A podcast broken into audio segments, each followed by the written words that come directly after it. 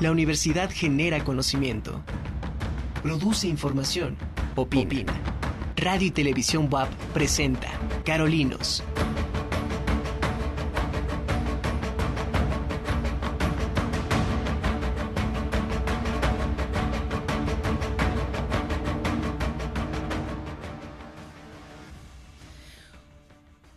¿Cómo están? Muy buenas tardes. Bienvenidos a esta emisión de Carolinos, hoy que es jueves 29 de septiembre de 2022, día de San Miguel Arcángel y día de, por lo tanto, del maíz, Día Nacional de nuestro maíz criollo, el maíz mexicano. Entonces, pues mucho que conmemorar esta vez, estas costumbres de la celebración de San Miguel en las comunidades campesinas, eh, indígenas, por ejemplo, aquí en la zona del Popocatépetl, se acostumbra a florear las milpas, se acostumbra eh, a pues acudir precisamente a visitar a San Miguel Arcángel y todo esto tiene mucha relación con las primicias es decir, con los primeros eh, frutos obtenidos de las cosechas anuales de cada, eh, cada ciclo. Entonces, bueno, pues en este día de San Miguel, bienvenidos a esta emisión. Soy Alejandra López, a nombre de mi compañera Mónica Olvera, que es la conductora titular de este programa. Les doy la bienvenida. Hoy vamos a charlar eh, con mm, dos compañeros muy queridos, muy apreciados y muy valiosos en precisamente en los trabajos de investigación para la conservación de los bienes ambientales en la región del Parque Nacional Iztaccíhuatl-Popocatépetl y su zona aledaña, eh, que son los doctores Gerardo eh, Cruz y la doctora Kalina Bermúdez. Ahorita les vamos a dar la bienvenida y a presentarlos apropiadamente. Les comento y les recuerdo, como siempre, que tenemos nuestras redes sociales. En Facebook estamos como TV Boab y Radio Boab, además el Cupreder en particular, tenemos nuestro Facebook eh, Cupreder. Y este y todos los programas pueden verlos en vivo por nuestras redes sociales, en TV en Facebook y al final queda el acervo disponible en el canal de YouTube de TV. Así es que muchas gracias por acompañarnos. Repito, eh, les voy a compartir el pronóstico del estado del tiempo. Hemos tenido días lluviosos, ahora amaneció muy, muy, con mucho viento y frío. Y la razón es que tenemos una masa de aire frío que impulsó al frente frío número uno, que mantiene un ambiente eh, pues con estas características y con posibilidad de heladas en zonas montañosas en el centro, el oriente y noroeste del territorio nacional. Además, hay un norte como le conocemos, un evento norte sobre el litoral del Golfo de México. Y además tenemos una tormenta tropical llamada Orlén, que ha sido localizada esta mañana a unos 460 kilómetros al sur, sureste de Manzanillo, Colima. Esto eh, trae consigo vientos máximos sostenidos de 75 kilómetros por hora y se desplaza hacia el oeste y noroeste a una velocidad de 17 kilómetros por hora. Esto favorece lluvias en todos los estados del occidente y el sur del país, es decir, del lado del Pacífico. Eh, para el estado de Puebla, en particular, tenemos condiciones de cielo nublado, medio nublado, hace frío, sobre todo en la mañana tempranito. Eh, los vientos también son dominantes del norte y con rachas hasta de 30 kilómetros por hora en una velocidad promedio entre 15 y 20 kilómetros por hora. Las sierras norte y nororiental tienen condiciones de cielo mayormente nublado, con bancos de niebla en algunos puntos, el ambiente es frío y los vientos dominantes también tienen un promedio entre 10 y 15 kilómetros por hora. La Sierra Negra hasta, están también con el cielo nublado, medio nublado, fresco y con vientos igual en los mismos rangos, un poquito más de 15 a 20 kilómetros por hora. Y en la Mixteca tenemos el cielo despejado a bien nublado, ambiente caluroso con temperatura máxima de 28 grados, eh, está un poco más calientito como siempre y con viento con dirección variable y velocidad de 10 a 15 kilómetros por hora. Bueno, pues estamos ya en la transición entre em, eh, pues en que estamos dejando atrás el verano, vamos a metiéndonos ya al otoño y con esto eh, pues los cambios de temperatura que son de preverse. Así es que abríguese, protéjase de ellos mismos y recuerde que tenemos siempre emisión de ceniza del volcán flotando y los vientos pues la alborotan, a veces nos limpian el, el horizonte y eso ayuda mucho, eh, pero también eh, si hay emisiones de ceniza la mantienen flotando. Así es que de todas maneras hay que mantener precaución de las personas que sean especialmente sensibles.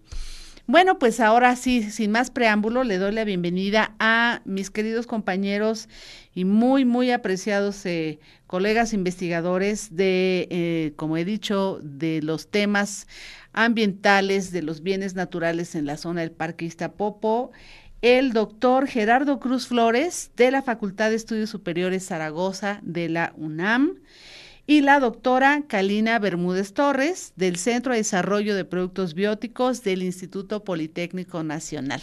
¿Cómo están, compañeros? Buenos eh, días, buenas tardes ya casi. ¿Cómo están?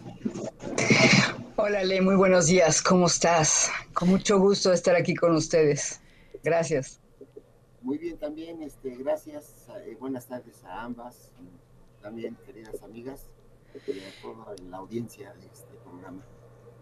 Gracias por estar, por haber aceptado la invitación a hacerse este tiempo. Pues no podíamos dejar pasar una eh, mucho tiempo más después de la celebración del decimosegundo simposio de eh, investigación del Parque Nacional Iztaccíhuatl, de la red de investigadores del Parque Nacional Iztapopo, que se celebró hace apenas una semana ¿sí? Hace muy poquito tiempo y mm, estamos contentos porque eh, este simposio además, digo, este Sí, este simposio de investigación adquirió una relevancia muy particular gracias a, los enlaces eh, de colaboración que en particular tú, Cali, has, eh, pusiste, pudiste poner en marcha para articularlo con el vigésimo quinto Congreso de la Sociedad Mesoamericana para la Biología y la Conservación y con el tercer Congreso de la Sociedad para la Biología y la Conservación, ¿no? Este, eh, que en la sección Latinoamérica y el Caribe. Así es que la repercusión, pues, de, este simposio, que de por sí tiene su empaque propio, porque tiene muchos años de estarse realizando de manera consecutiva, pues tuvo una caja de resonancia mayor y más amplia, ¿no, compañeros? Así es. Entonces, pero vamos por partes. En primer lugar, siempre procuramos hacer una una eh, eh, una reseña, pues, de, los simposios que se que celebran anualmente. Pero me gustaría mucho que me compartieran primero, Cali, Gerardo, quien ustedes quiera, cómo es que empieza la red de investigadores del Parque Nacional, que es el semillero y el motor de este simposio. Gerardo, te toca porque te sabe la historia de principio a fin. Bueno, también Cali, pero Gerardo, por favor. Sí, así es. No, desde luego Cali, Cali, también la conoce muy bien. Sí. Este, bueno, eh, realmente la red de investigadores se funda en, el año 2013, eh, en el tercer simposio de investigación del Parque Nacional. Acá en la FE Zaragoza, una, una facultad multidisciplinaria, una escuela multidisciplinaria de la UNAM, pero realmente los trabajos de la red venían desde tiempo antes, ya este, desarrollando seminarios entre los académicos e investigadores que allá hemos desarrollado algún proyecto de investigación. Entonces, pues para abreviar y no extender mucho, también, este, bueno, reconocer que en el 2013, cuando promovíamos esta, la formación de esta red, aquí está Cali, fue la primera que dijo, yo paso y firmo y dijo, vamos adelante. Y eso, pues, este, pues sí, su liderazgo también, este, desde entonces, ahí está, ¿no? Y ahora que nos vinculó al Congreso, pues muy agradecido con, con el comité organizador, pero particularmente con la doctora Cali, que, fue la coordinadora general de este, de este trabajo, con otros colegas, desde luego, de otras, de muchas sedes, un congreso muy, muy especial que yo dejaría que la doctora eh, este, se extienda en eso. pero sí, la red de investigadores nace entonces en 2013, para entonces como, como 40 académicos que firmaron el acta, y por fortuna ha ido creciendo, ¿no? Este, ahora ya tenemos este, más de 80 personas que están con su membresía vigente y alguien me pregunta, oye, ¿cuánto cobran por la membresía? Claro que nada, no mientras este, no haya necesidad, este, pues pienso que no va a ser necesario cobrar y todos los este, académicos investigadores que deseen ser parte de esta red, pues son bienvenidos. ¿De qué áreas, este, de, Cali, de qué áreas de especialidad eh, se, se, han, se compone la red de investigadores del parque? ¿Solamente de, de áreas biológicas o áreas ambientales? Cuéntanos un poco eso, por favor. No, en realidad, bueno, la red es una red muy amplia que compone comprende áreas sociales, ¿sí? Por ejemplo, tenemos eh, los todos los que son, están estudiando la parte de, de, restos antropológicos, ¿no? De, toda esta parte que hay eh, pues, en, los volcanes, ¿no? porque finalmente todo lo que tiene que ver con, con la zona, con la zona de los volcanes, Popo, ¿no? Pues no solamente es una cuestión biológica o de biodiversidad, sino también hay unas, unas fuertes influencias sociales. Entonces, claro que tiene, hay, hay, hay, este, hay grupos que están trabajando en esta parte ¿no? de, la, de, las cuestiones arqueológicas, entonces entran ellos. También está un grupo muy fuerte, encabezado por la doctora Ana Lilian eh, Martín del Pozo, que se dedica a la vulcanología, ¿no? Ellas trabajan toda la parte que tiene que ver con, con la vulcanología, geología, origen geológico, toda esta parte. Está una también eh, todos los que tienen que ver con las comunidades actuales, digamos, ¿no? Eh, la parte social, que tiene que ver con las comunidades sociales. Y bueno, lo, lo, que esperaríamos también de un parque nacional, ¿no? Que tiene que ver con toda la parte de, de flora, fauna, agua, suelo, el doctor Gerardo, edafólogo, ¿no? La doctora Eloísa. Entonces es una red, en realidad, cuando yo me a la red eh, en, en, el 2003, participado en el segundo simposio. Yo inicio la participación en, el, en los simposios, en el segundo simposio, en el año que sería 2011, creo. 2011, 2012. 2012, hace 2012, hace 10 años exactamente. Ya, ya, había una experiencia anterior, nosotros nos incorporamos en el 2012 en el segundo simposio eh, y desde empecé a conocer todos los trabajos que se hacían. ¿no? Yo, yo he trabajado en el Parque Iztapopo desde antes, desde, antes del 2012, eh, con, con, plantas básicamente de, de, un género, el género Lupinus, y fue así como me, me, me empecé a interesar por eh, incorporarme también a este grupo, ¿no? Este grupo bien activo que, y preocupado y consciente de, de la necesidad de, de pues también de impactar en las comunidades, ¿no? De, de, las comunidades que habitan las regiones de las montañas, ¿no? Entonces, pues son, es muy, muy amplia las temáticas que tenemos y cada vez se han ampliado más, en realidad. Bueno, hay un, hay un sonido, Ale, que no sé qué sea, Aquí yo creo que ahorita producción ve de qué se trata. Te estamos, los estamos viendo y escuchando bien a los dos, ¿eh? Está, se están, se ven y se escuchan bien. En todo caso, aquí mis compañeros de producción están pendientes. También eh, eh, me gustaría destacar la, la la otra aspecto de la relevancia de la red en cuanto a la formación de, eh, de estudiantes, de, de, futuros investigadores académicos, ¿no? Porque eh, hemos podido presenciar pues trabajos bien valiosos de los estudiantes de cada uno de ustedes cómo van fortaleciendo también temas de trabajo, que esa es también una, una cosa muy interesante que yo veo que se van em, este, explorando precisamente eje de trabajo, como decías, Cali, pues lo que hace la doctora Ana Lilian Martín, ¿no? Con su grupo de estudiantes, lo que hace es, eh, cada uno de ustedes con su grupo de estudiantes, pero este, no sé, podríamos estimar, por ejemplo, en este pasado simposio, cuántos trabajos se presentaron de los distintos, este, eh, en los distintos ejes temáticos eh, este, por parte de las personas, bueno, que postularon sus, sus, sus carteles para llevarlos. A final de cuentas, ¿cuántos se, se recibieron y se aprobaron? Quien quiera contestar.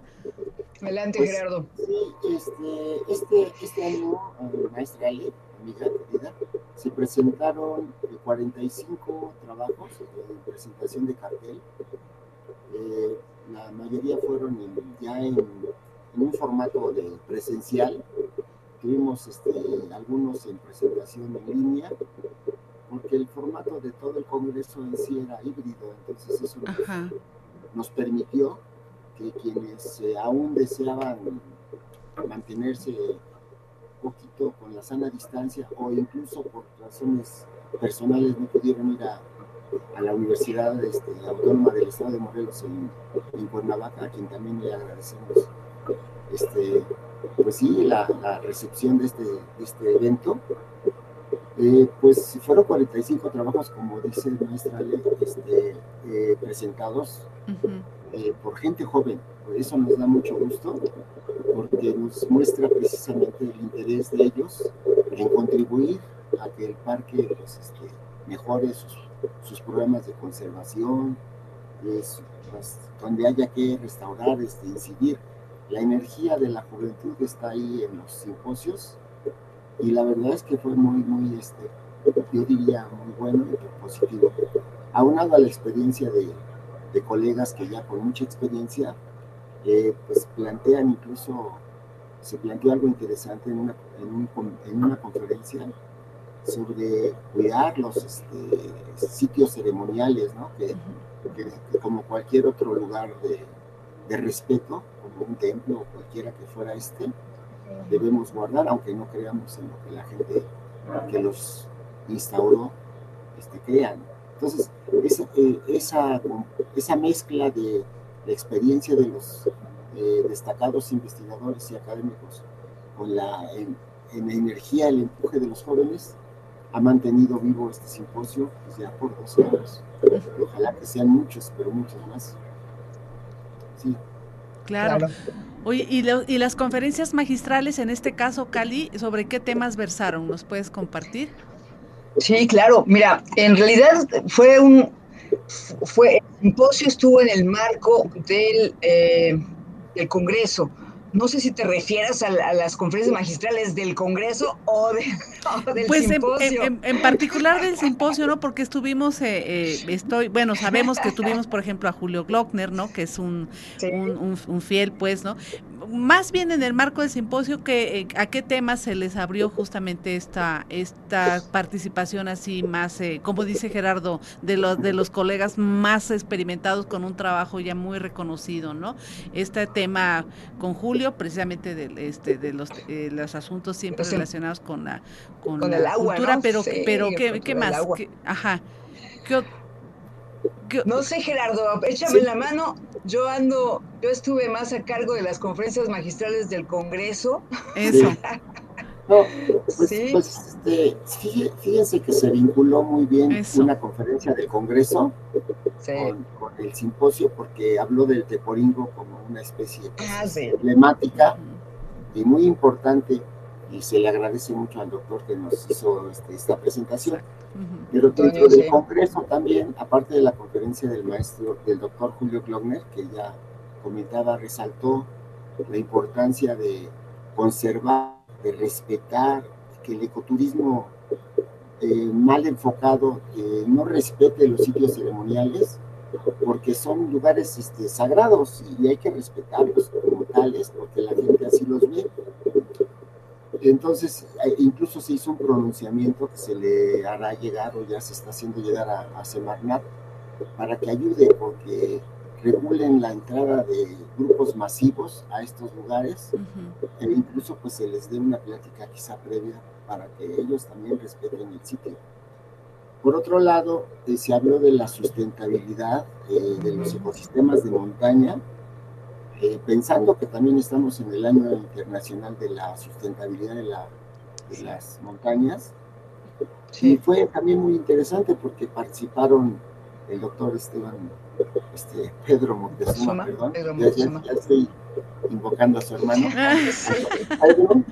el doctor Pedro Montezuma, este, al doctor Arturo García Romero del Instituto de Geografía y a la doctora Elian Secón, que son expertos en sus diferentes este, disciplinas, pero con un enfoque de social, eh, del enfoque de la, del paisaje y la geomorfología, y desde luego pues este, de, la, de la biota asociada a, a, las tres, a los otros factores, ¿no?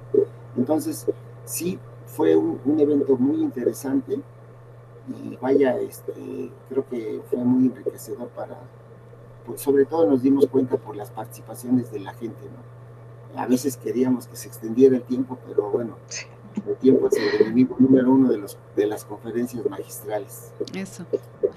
Y ahora sí, Cali, ¿cómo estuvo la articulación con el cómo estuvo la articulación ya con el, en el marco amplio, amplio, amplio del eh, vigésimo quinto Congreso de la Sociedad Mesoamericana para la Biología y la Conservación, a la cual eh, tú perteneces, eres eh, integrante de, esta, de esta sociedad mesoamericana o algunos de ustedes, pues como en sus especialidades. ¿Cómo se dio la articulación y por qué, este, o sea, detállanos un poquito justamente la, relevancia del impacto alcanzado?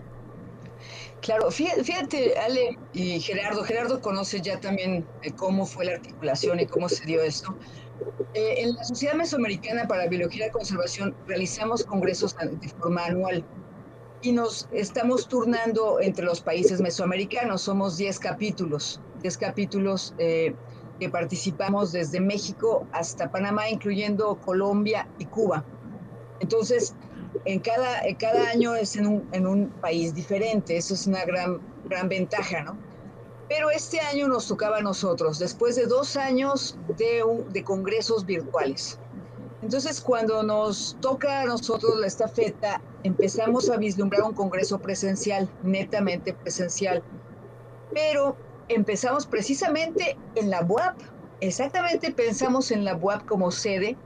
Sin embargo, la BUAP nos dice que no está muy segura de que pudiera ser presencial, ¿no? Entonces eh, empezamos a pensar en otras, en otras, en otras posibilidades, ¿no? Entonces decidimos hacer un, un congreso multisede, híbrido multisede, ¿no? Es decir, no una, no, no una sede principal, sino con varias sedes. Y abrimos la convocatoria a varias instituciones, y entonces eh, se apuntaron cuatro universidades mexicanas, cuatro universidades mexicanas y una universidad de Panamá. Entonces se apuntó la Universidad, la UJAT, la Universidad Juárez Autónoma de Tabasco, la UAS, la Universidad Autónoma de Sinaloa, la UAM, la Universidad Autónoma del Estado de Morelos, y la UNCIG, la Universidad, eh, eh, Universidad de la Sierra de Juárez de Oaxaca. Entonces, cuatro nacionales y finalmente también se incorpora la Universidad de Panamá. Y bueno, esa fue la primera apertura para ver qué sede se abría, ¿no? Y posteriormente abrimos también eh, la convocatoria para eventos. Entonces, bueno, yo estando en la red, platicando con todos nuestros amigos y, compañeros, ¿no? Tú conoces, Ale, contigo también quizás, empezamos a vislumbrar la posibilidad de incorporar nuestro simposio en el, Congreso, de vincularlo al Congreso, ¿no? A este Congreso tan, tan amplio que se estaba dando. Y entonces eh, decidimos incorporarlo y hacer el registro. De eso me solicitaron que yo lo hiciera y bueno, con muchísimo gusto incorporé al, simposio y, se incorporó junto con otros ocho simposios. En total fueron nueve simposios los que se estuvieron dando en las diferentes sedes.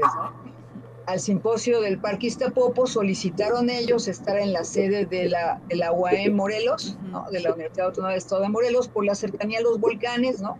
Y por la cercanía también con la zona de influencia de los volcanes y con la Ciudad de México, evidentemente, ¿no? Que era lo más sencillo para todo el mundo llegar a Cuernavaca, que fue la sede, ¿no? Entonces, básicamente fue eso, o sea, la apertura hacia los simposios que quisieran involucrarse en, el marco del, vigésimo quinto Congreso de la SMBC, tercer Congreso de la SCB LACA, ¿no?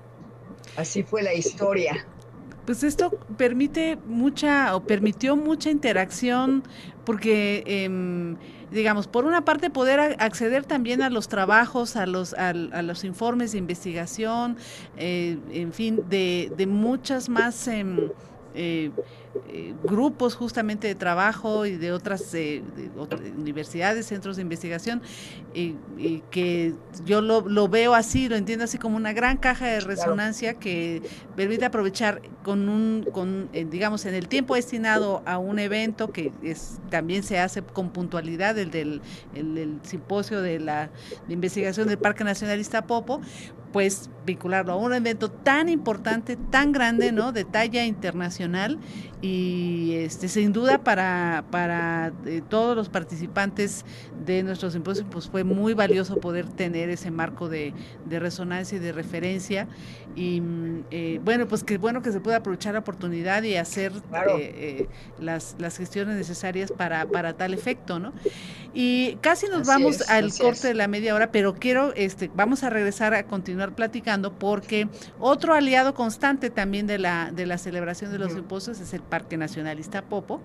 y, este, y bueno, esto hay que referirlo porque también tiene, mm, eh, digamos, ahí hay una historia, ¿no? De la, eh, de la vida de la red de investigadores del Parque Nacional que tiene que ver con el propio Parque Nacional, con sus administradores, con las personas responsables y cómo cómo nos llevamos en una relación que es de, en primer lugar de colaboración, pero también a veces de, este, de diferencias que nosotros procuramos em, eh, que sean precisamente para, para mejorar las opciones de manejo del parque, pero también para eh, visibilizar problemáticas que ustedes, todos nosotros como investigadores, vemos en la región y que queremos aportar para precisamente la mejora del manejo, ¿no?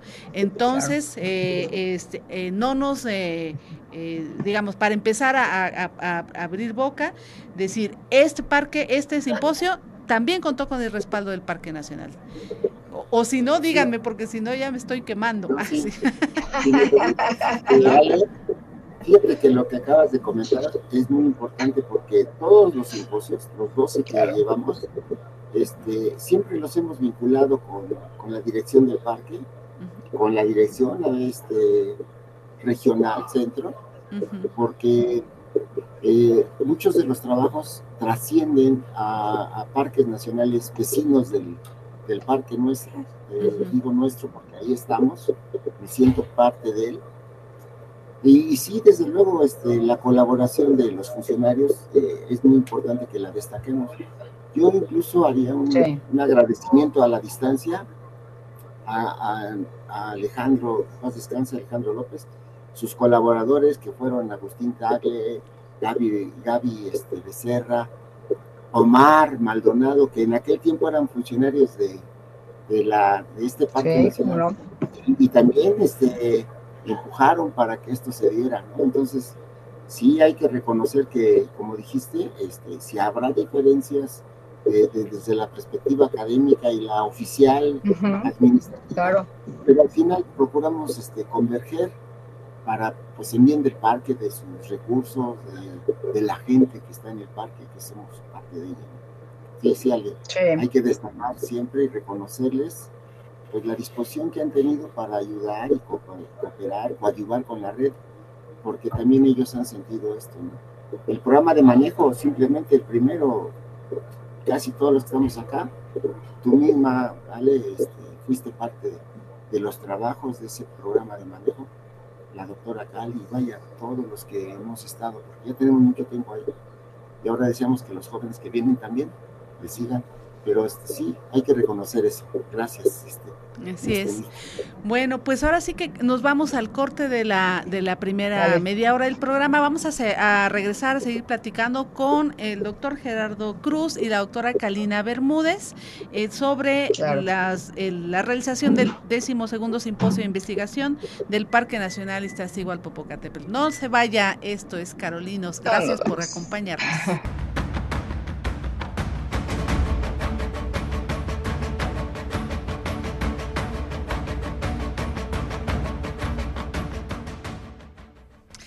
Estamos de regreso en Carolinos. Gracias por seguirnos acompañando. No había eh, repasado para ustedes audiencia y que nos estén siguiendo en radio y televisión y para que no se nos olvide que nos estamos viendo y escuchando por el canal 18.1 de la televisión eh, y por, en, por radio estamos en la frecuencia de 96.9 de FM. Eh, en Chignahuapan, allá en la Sierra Norte, nos están escuchando en el 104.3 de FM y en la región sur, sur del estado, en Tehuacán, nos escuchan por el 93.9 de FM. Muchas gracias por seguirnos y ojalá que nos estén siguiendo también en las redes sociales de, que ya mencioné al principio del programa. Bueno, pues seguimos charlando con la doctora Karina Bermúdez y el doctor Gerardo Cruz. Ambos son investigadores, eh, la primera del Instituto Politécnico, Nacional, del CEPROVI, y eh, Gerardo es investigador y, y, docentes, ambos por supuesto. Gerardo es investigador de la Facultad de Estudios Superiores Zaragoza de la UNAM.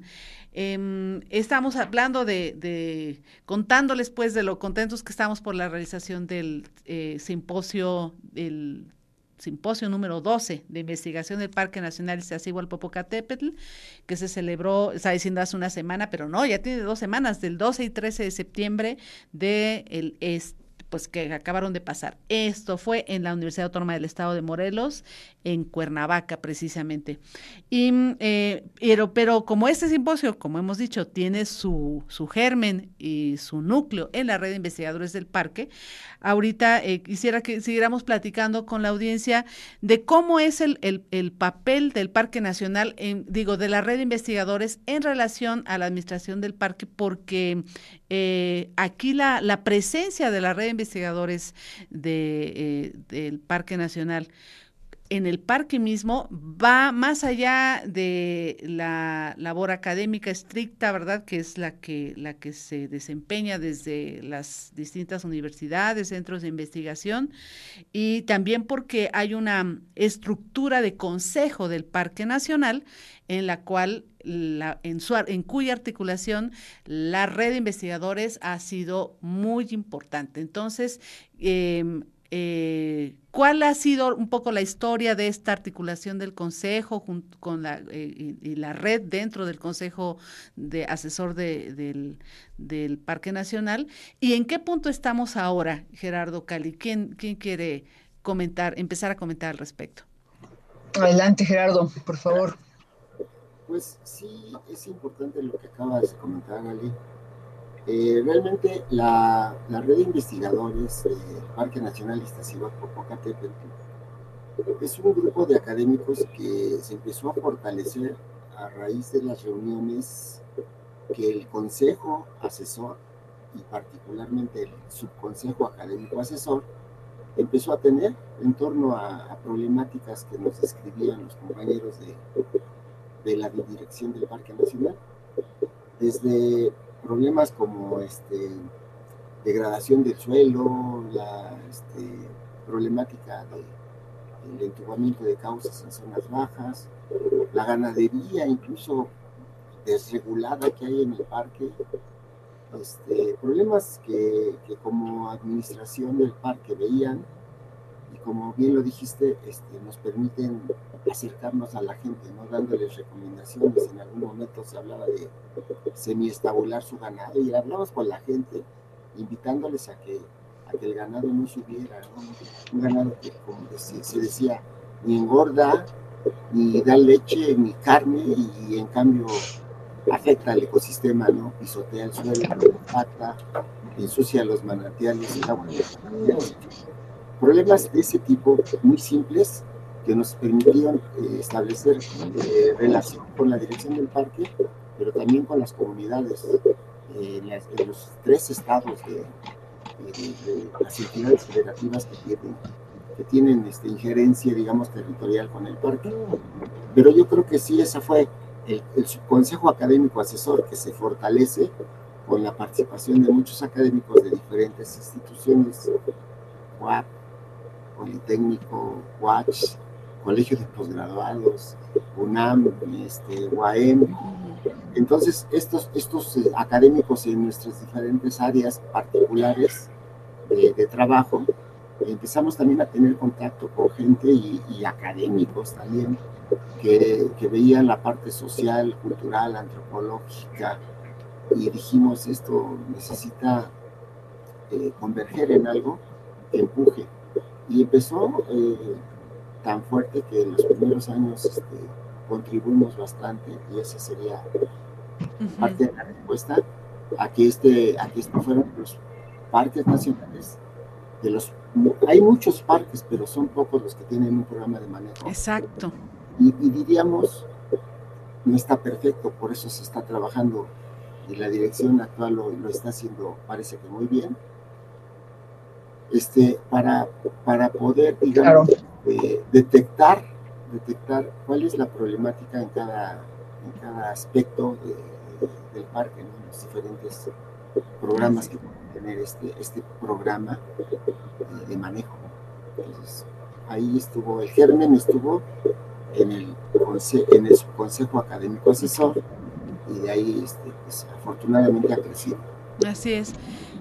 Y ahorita cómo es este Cali, cómo está la estructura del consejo este del parque y no se parece que se prevén o se procurarán algunos cambios. ¿Tú qué nos puedes comentar de esto y qué pros y contras ves? ¿Qué, qué es lo que nos tendríamos que, hacer este para para que lo logrado no, no se pierda y para que por el contrario se, se profundice todavía lo que podamos aportar?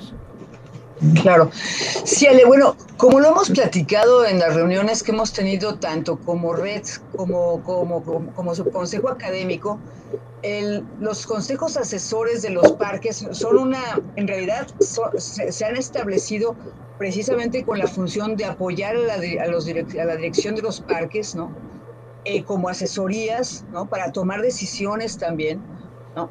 Y eh, están conformados por diferentes actores, ¿no? Actores que tienen que ver, que tienen alguna incidencia eh, en el parque. estos pueden ser, por ejemplo, eh, en el caso del, del, Consejo Asesor del Parque Nacional Iztaccíhuatl-Popocatépetl, los deportistas, por ejemplo, que han sido muy activos, ¿no?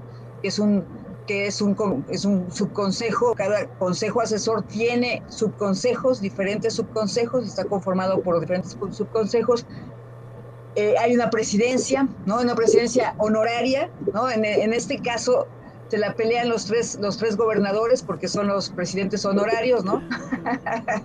Entonces los gobernadores de los tres estados de Morelos, Estado de México y Puebla son quienes estarían ahí como presidentes honorarios. En, la LEGEPA puedes ver, en realidad aquí pueden, pueden hasta turnarse, en realidad es esa, esa posición.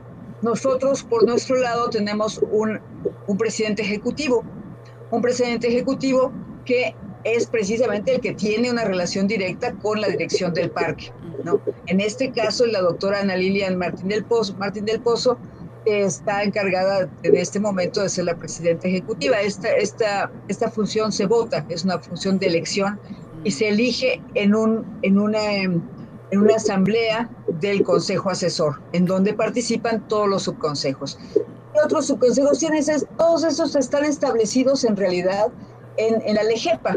Si la conformación de los, de los consejos asesores está establecida en la LEGEPA, eh, y bueno, como les decía, se hace, en realidad se hace todo, se debería hacer todo un estudio de actores, de quienes tienen incidencia en, en los parques, en este, en este, caso en el Parque Nacional Iztapopo, y entonces quienes pudieran estar interesados tanto en la conservación, pero también en el aprovechamiento sustentable de, los recursos y de, las, los paisajes que, que, están pues, a disposición en realidad de, todos los mexicanos, ¿no? Y, además de, todos los de todos los terrícolas, digamos, ¿no?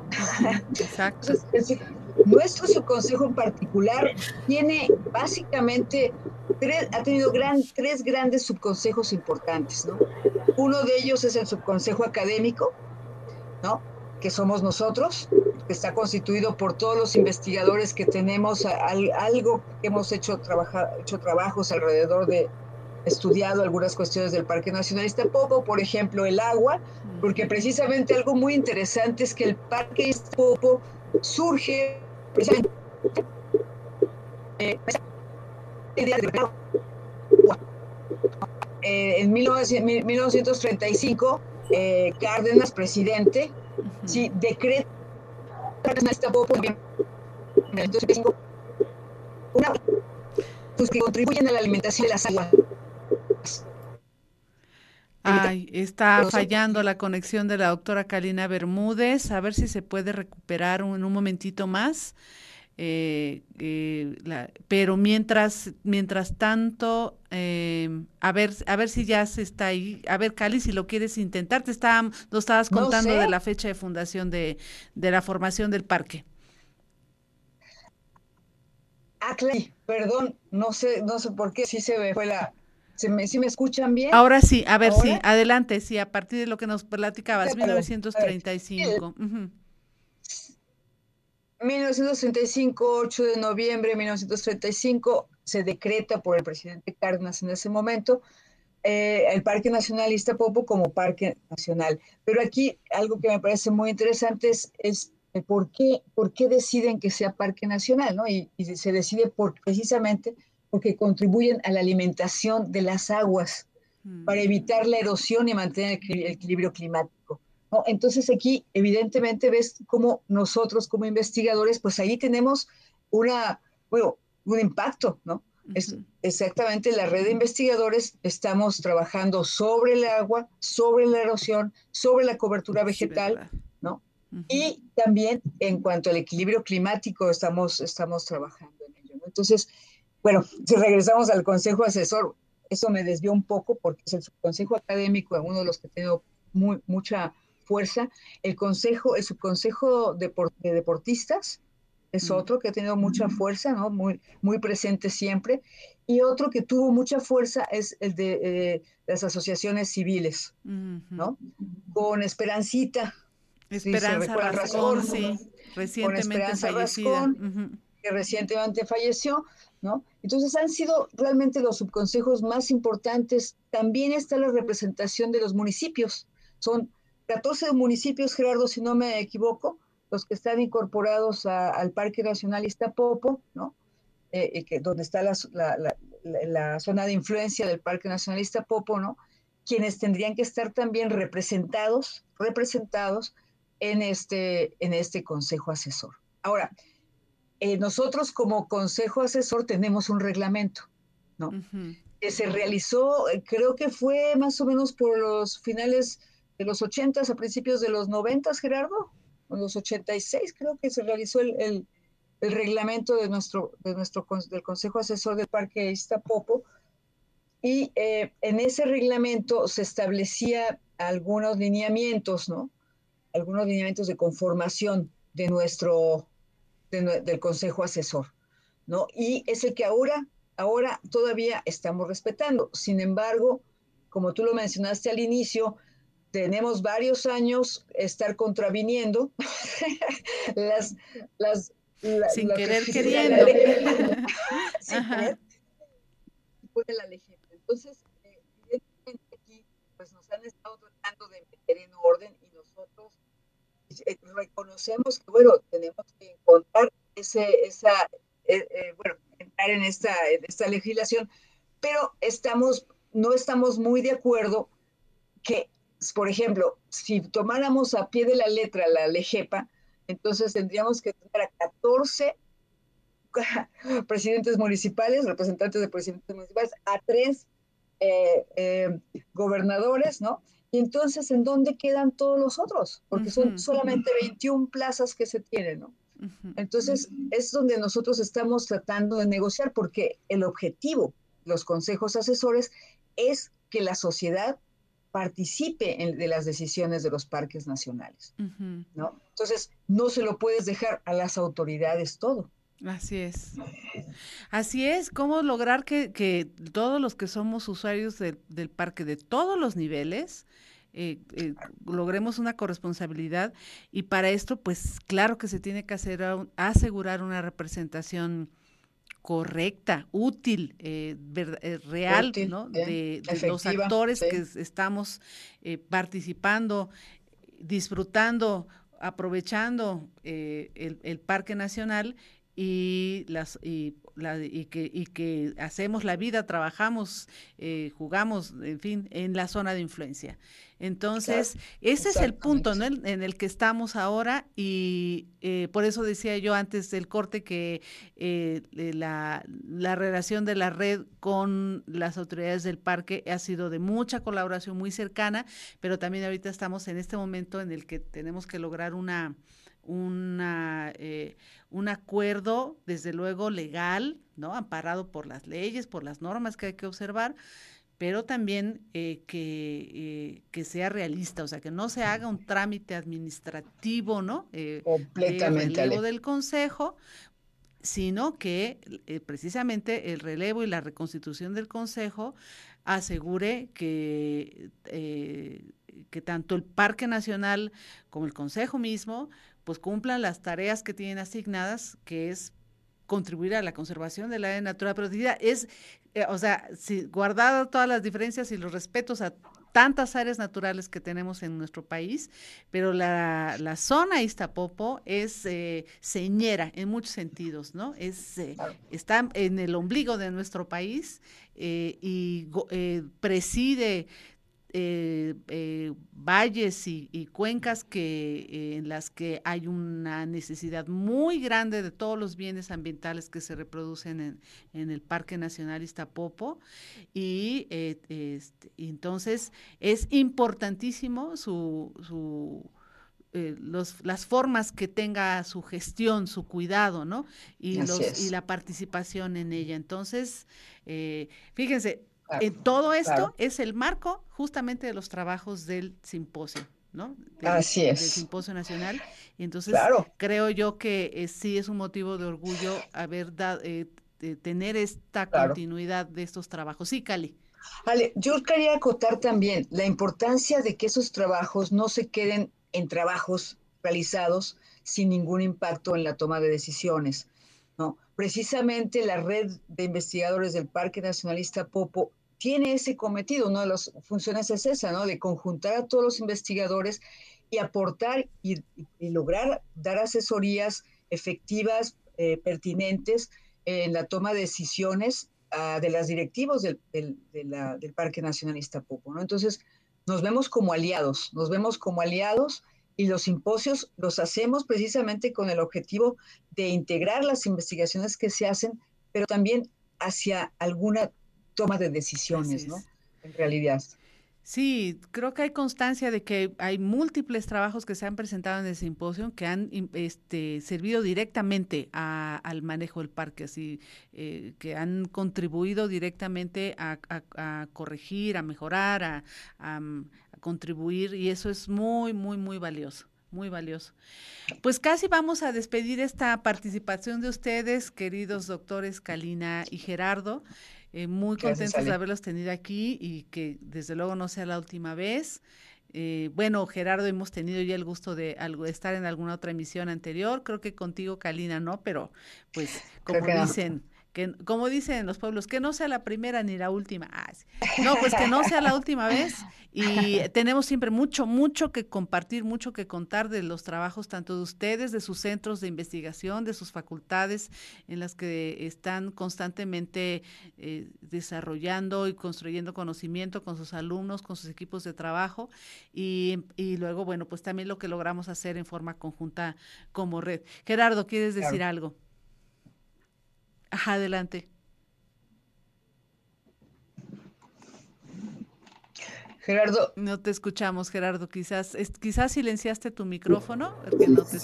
adelante, adelante. Perdón, decía que sí quiero agradecer mucho a los compañeros de la red, este, en esta ocasión, la oportunidad que nos da TV para, para hacerlo llegar a todos los compañeros. Eh, en, el, en uno de los momentos de la clausura del simposio, pudimos hacer el, el cambio de, directriz, digamos, de presidente.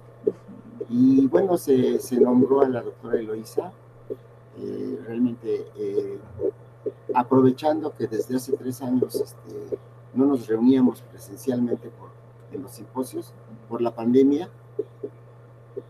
En esta ocasión que fue presencial o semipresencial, dijimos vamos a hacer el relevo, fue muy, muy interesante este, este cambio, creo yo y este, también tengo una noticia, digamos, de la doctora Eloisa, que es nuestra presidenta ahora, que en breve ella este, presentará su, su, plan de, su plan de trabajo y lo hará en alguna reunión que tengamos, yo creo que va a convocar. Me deja a mí este, la tarea y la hago con muchísimo gusto de cerrar este, las actividades del simposio con la entrega de la memoria en su momento, y las constancias a los, a los este, eh, que participaron en ella. Y por eso también les mando un saludo a nombre de ella que hoy Gracias, Gerardo. hubiera estado acá. Por Pero bueno, supuesto. lo que se ha comentado está desde luego este, respaldado y queremos seguir trabajando en pro. Este, de- decía otro compañero, este lugar que es emblemático y como lo dijiste, Ale, pues alimenta de oxígeno, de agua, de recursos a, a dos grandes cuencas del país.